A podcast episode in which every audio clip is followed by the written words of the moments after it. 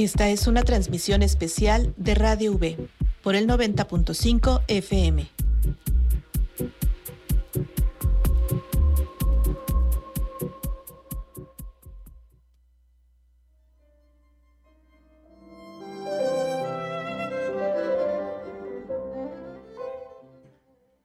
Buenas tardes. Hoy es jueves 3 de agosto de 2023. Desde la ciudad de Jalapa, Veracruz, les habla Hugo Pérez Alejo. Bienvenidas, bienvenidos a este espacio ciudadano difundido por Radio Universidad. Les invitamos a un momento de relax, escuchando cuentos de misterio de mi autoría, historias que hablan de amor, traición, muerte, entre otros sucesos que se dan en lo oculto y en la realidad. En este espacio ciudadano difundido por Radio Universidad, les platicaré la historia llamada El Sepelio, sin olvidar mencionar a ustedes que es una transmisión en vivo que pueden ocasionar sin querer algunos errores. Comenzamos.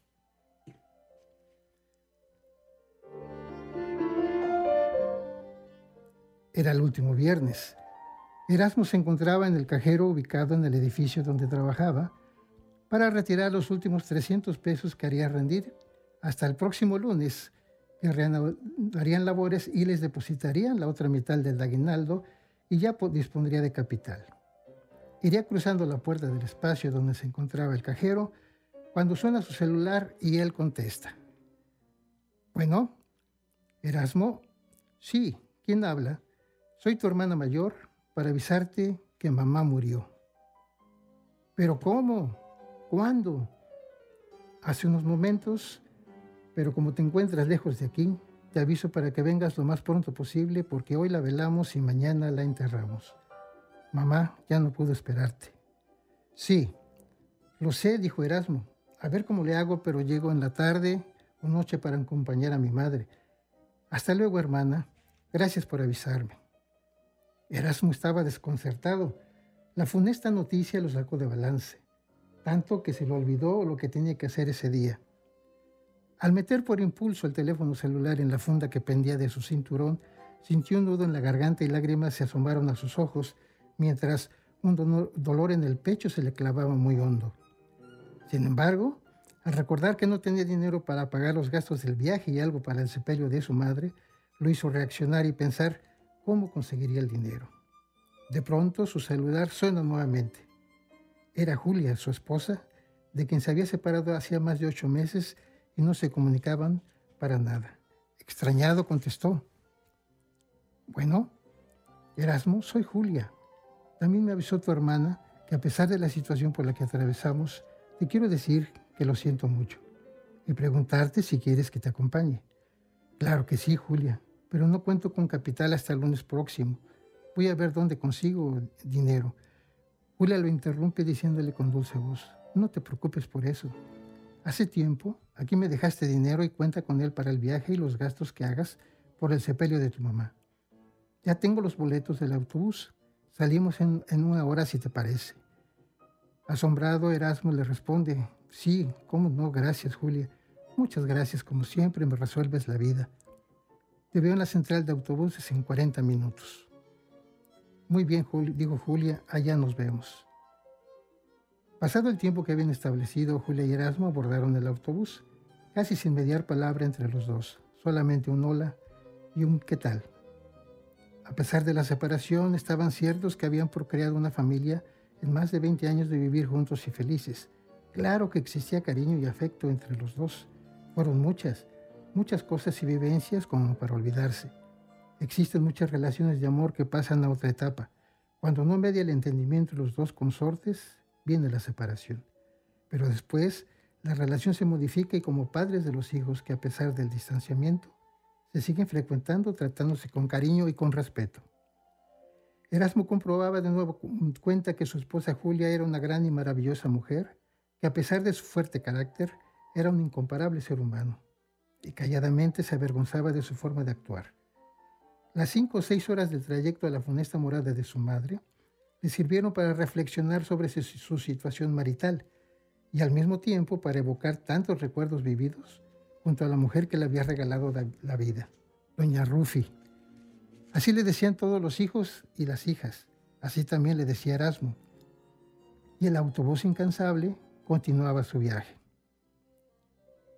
Mientras, en el domicilio donde hasta hace unos días vivía doña Rofi, había mucho movimiento por los preparativos del sepelio. Más aún, porque la pastora alemán de doña Rofi, que se apostaba en el zaguán de entrada a la casa, estaba atada y vio pasar frente a ella el féretro donde sintió y olió que iba su ama ya muerta. Era cierto, ahí trasladaban el cuerpo de la difunta.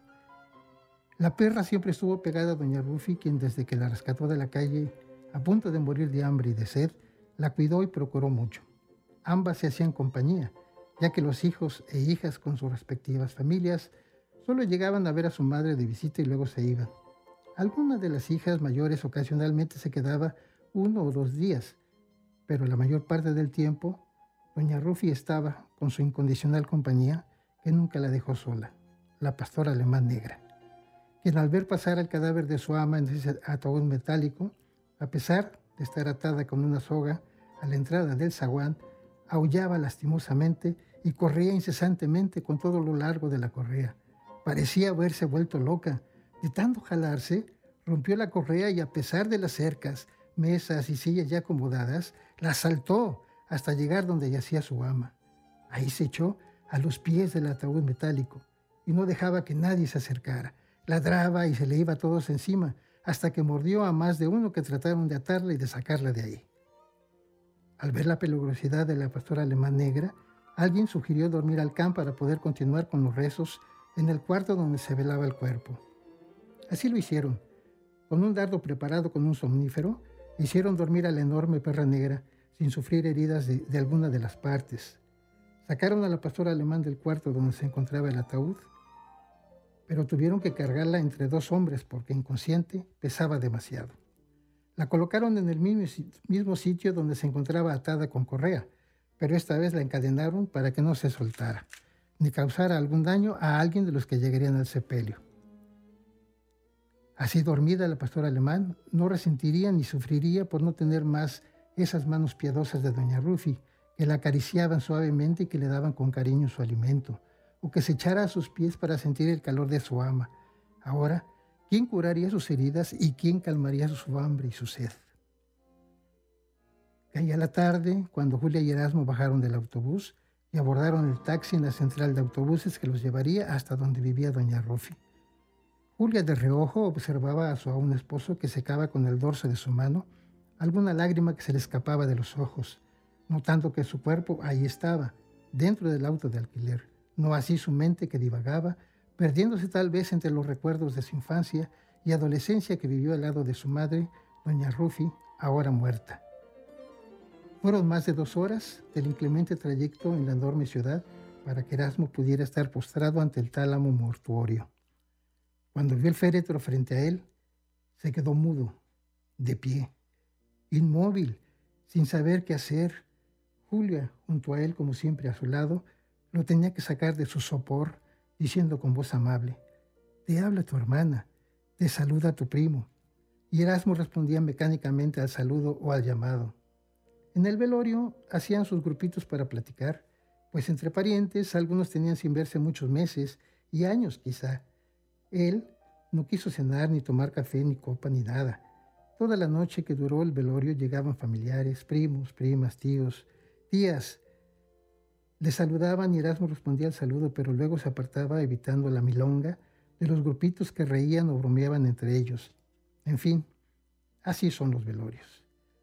A eso de las cuatro de la madrugada se cansó de estar de pie frente al ataúd que guardaba el cuerpo inerte de doña Rufi. Ya muchos dormían, otros habían retirado para llegar al día siguiente para acompañar a la cremación. Al ver poca gente, Erasmo volvió a sentarse a un lado del ataúd metálico, que era alumbrado por cuatro cirios enormes. En el piso habían hecho una gran cruz con pétalos blancas, blanqueando el féretro con albos ramos de flores diversas. Como lo hizo en toda la noche, Julia, que era muy estimada por los hermanos y hermanas de Erasmo, iba y venía de platicar y saludar a todos los familiares, que también la estimaban y apapachaban, pues sabían lo buena persona que era. Erasmo se dio cuenta que en un rato que se quedó sola, Ya por la hora de la madrugada se sentó y bostezó Julia. La llamó y le dijo, Julia, estás cansada, no has parado en toda la noche atendiendo a las personas. Si gusta, recuéstate un rato con alguna de mis hermanas. Pronto amanecerá. Yo tal vez me duerma un rato aquí sentado. No quiero dejar sola a mi madre. Julia aceptó, pues solo faltaban un, un poco más de una hora para que amaneciera. Erasmo también cabeceaba, durmiendo a ratos y cuando despertaba, en la soledad de ese pequeño espacio de reposo sepulcral, mentalmente le hablaba a su madre porque estaba cierto que doña Rufi lo escuchaba y él le daba las gracias diciendo, Sé que me escuchas, mamacita, tan cierto como estoy que este cuerpo que descansa en ese frío ataúd no eres tú, tu alma está en otra parte mejor. Solo abandonaste la piel, los huesos y la sangre que te ayudó a parir ocho vidas, cuatro mujeres y cuatro hombres, y otros dos que, que, a poco respiraron y que se adelantaron donde tú vas ahora. Tu grandeza de espíritu está en otra parte donde existe mucha luz, de esa luz que solo la perciben los seres que como tú poseen la grandeza de alma y de espíritu. Tú siempre diste a todos tus hijos e hijas amor, comprensión, cariño sagrado que solamente una madre puede dar. Ve pues, perdóname mamacita, pero yo no quiero ver tu cuerpo sin vida y aunque sé que nos albergó para darnos la existencia, tú ya no estás ahí. Prefiero conservar el perenne recuerdo de tus ojos bondadosos, tu diáfana sonrisa, cuando me acomodaba en tu regazo buscando protección y alivio a mis miedos e infantes sufrimientos. Bendita seas, Madre, dadora de vida y cobijo. Descansa en paz. Lo que tú fuiste, ya no lo eres. Rogaré por tu descanso eterno. Y entonces, un lúgubre silencio envolvió la casa donde vivió doña Rufi. Así amaneció y con los rayos del sol matinal, la casa nuevamente se fue llenando de gente y algarabía. Erasma salió del cuarto velatorio al enorme patio, ahora ocupado con sillas, mesas, cubiertas con lonas de grueso plástico. Algo le llamó la atención. Más allá, junto al zaguán, se encontraba dormida la enorme pastora alemán negra protegida de la difunta. Se acercó despacio y trató de inclinarse para tocarla, pero su hermano mayor le gritó, Erasmo, no te acerques tanto a la perra porque es muy brava. Ahorita se encuentra sedada porque se puso muy mal cuando trajimos el cuerpo de mamá. Y aunque el efecto del somnífero va a tardar para que se le pase, no sea que te vaya a despertar y te quiera atacar. Erasmo se dirigió con Julia, su esposa, que ya había salido al patio también, y le dijo, Hola, ¿quieres vamos a desayunar? Julia le respondió, sí, ya hicimos el desayuno con tus hermanas. ¿Estás bien? Te noto un poco mal. Bueno, no es para menos. Erasmo le dijo, tal vez sea la desvelada o la pena, pero siento algo que me estorba en el pecho que no sé qué es. Ambos se dirigieron a la mesa del comedor, donde ya los esperaban los demás. En el desayuno, con las hermanas, otro de los hermanos y Erasmo, él se distrajo platicando de cómo había sido el fallecimiento de su madre. Pronto, el patio estaba lleno de familiares a los que tendrían que atender invitándoles a desayunar y después a comer. Así se acostumbra en algunas partes, en otras, con trabajo, el saludo te dan. Toda la mañana se realizaron rosarios, rezos y cánticos en los que todos participaban. Llegó el párroco de la iglesia local, al que también se le pagó por orar por el descanso espiritual de la difunta. Dando las tres de la tarde, se dispuso a iniciar el cortejo fúnebre que partiría del domicilio de Doña Rufi hasta el crematorio municipal. El cortejo estaba encabezado por la carroza que transportaba el ataúd, seguida de una quinteta de músicos contratados para interpretar en todo el trayecto melodías apacibles congruentes con el sepelio. Detrás de ellos, dos muchachos igual contratados para ir tirando cohetones. Atrás seguían los hijos, hijas, nietos, nietas y sobrinos y uno que otro extraño. Cada cual por su lado y en la calle pocos, muy pocos por no decir nadie salió al encuentro de la difunta. Notorio fue en el preciso momento de sacar de la casa el ataúd con el cuerpo de doña Rufi, la pastora alemán negra, a pesar de encontrarse todavía bajo los efectos del somnífero, abrió los ojos y comenzó a aullar y a ladrar lastimosamente, jalándose de la cadena rabiosamente, queriendo salir tras ella.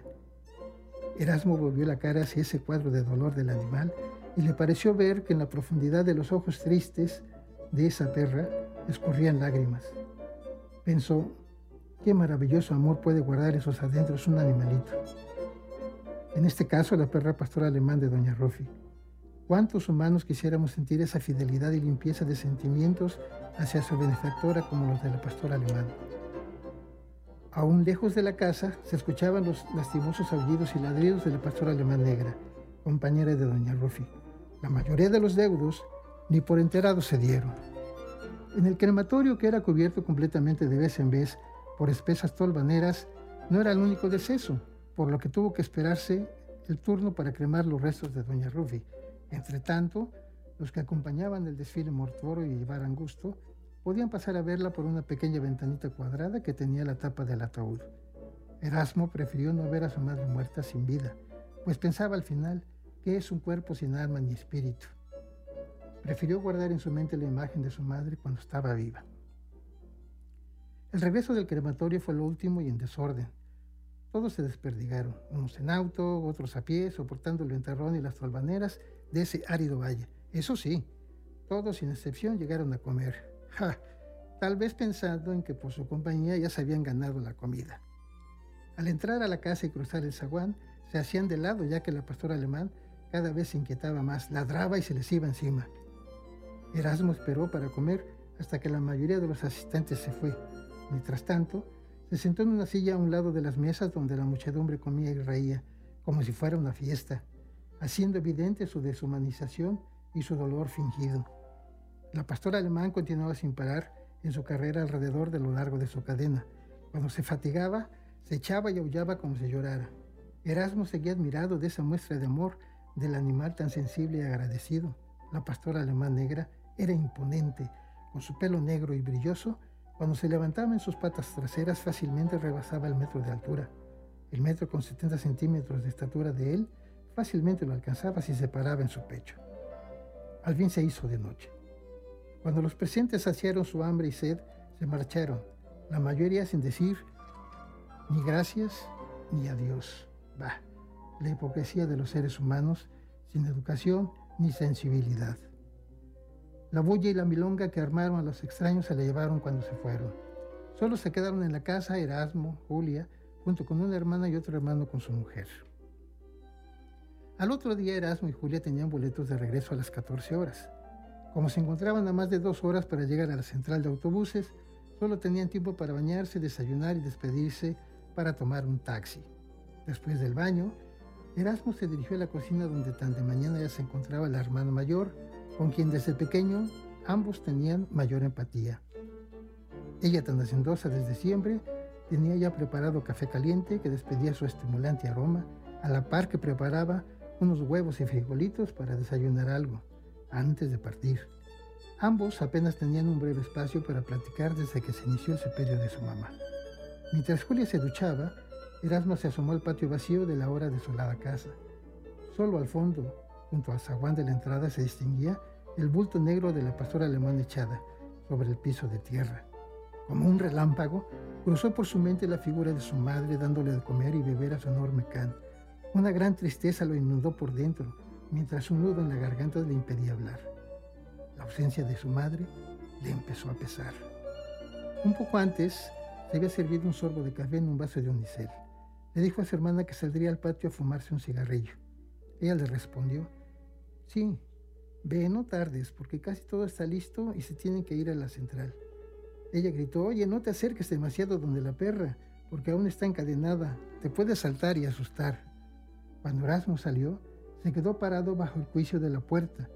Le dio una fumada a su cigarrillo y tomó un sorbo de café caliente. Al expirar el humo del tabaco, sintió el patio y la casa y su alrededor muy solo. Aún en las paredes y los muebles se respiraba la presencia de doña Rufi.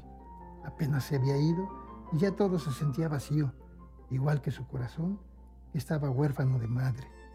Caminó unos pasos sobre el pasto mojado con las cristalinas gotas del rocío matinal al levantar la vista, fue inevitable centrarla en, el enorme bulto de la pastora alemán negra, que se levantó y se dirigió hacia Erasmo sin cadena. Él se quedó inmóvil, no sabía si correr hacia la casa o quedarse de pie, temeroso de un ataque, pues ya habían comprobado cómo atacaba a quien se le acercara. Su hermana mayor y su hermano desde la ventana de la cocina le volvieron a gritar al unísono. Erasmo, la perra está suelta, no tiene enganchada la cadena. ¿Quién la soltó? No te muevas. La enorme pastor alemán camina lenta, muy lentamente hacia Erasmo, quien estaba tranquilo ya que le pareció ver en la perra no un gesto fiero sino amable, moviendo la cola de lado a lado como si quisiera jugar.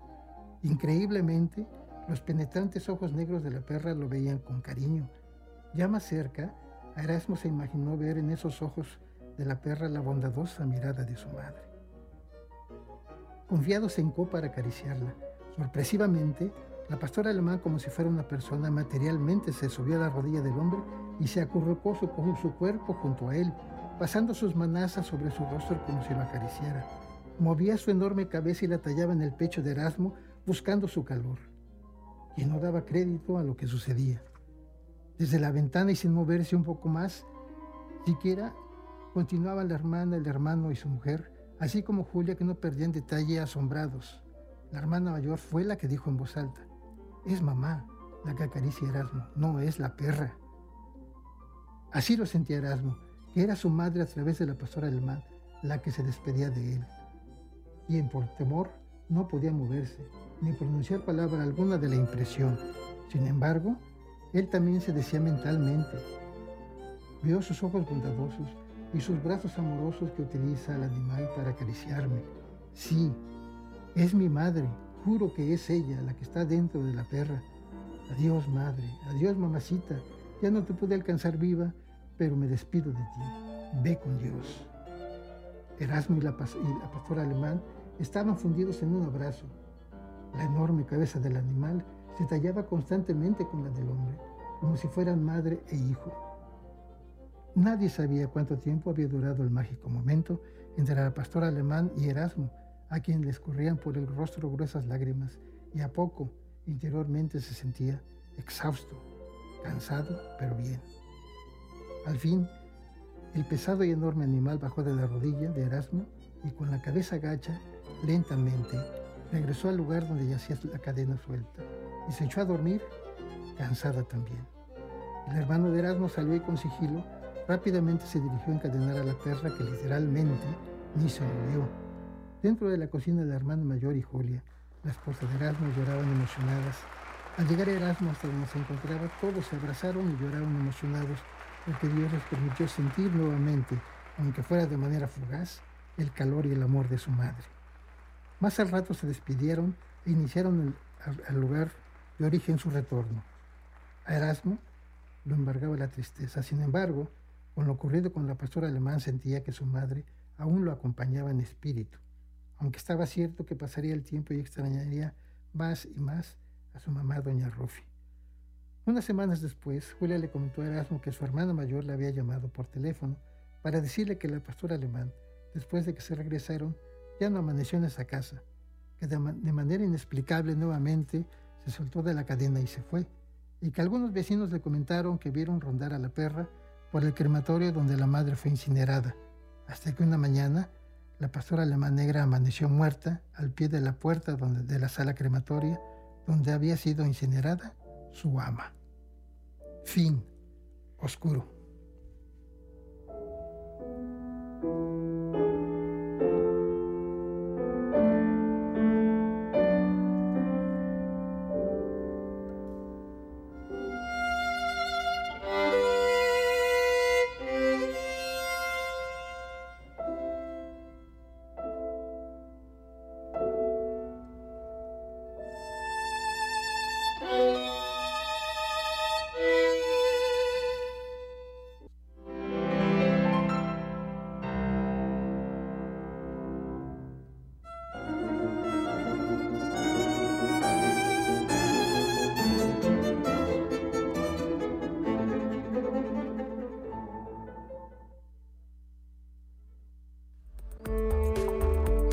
Escucha nuestra señal en línea en www.v.mx diagonal radio o descarga nuestra aplicación para todos los dispositivos móviles.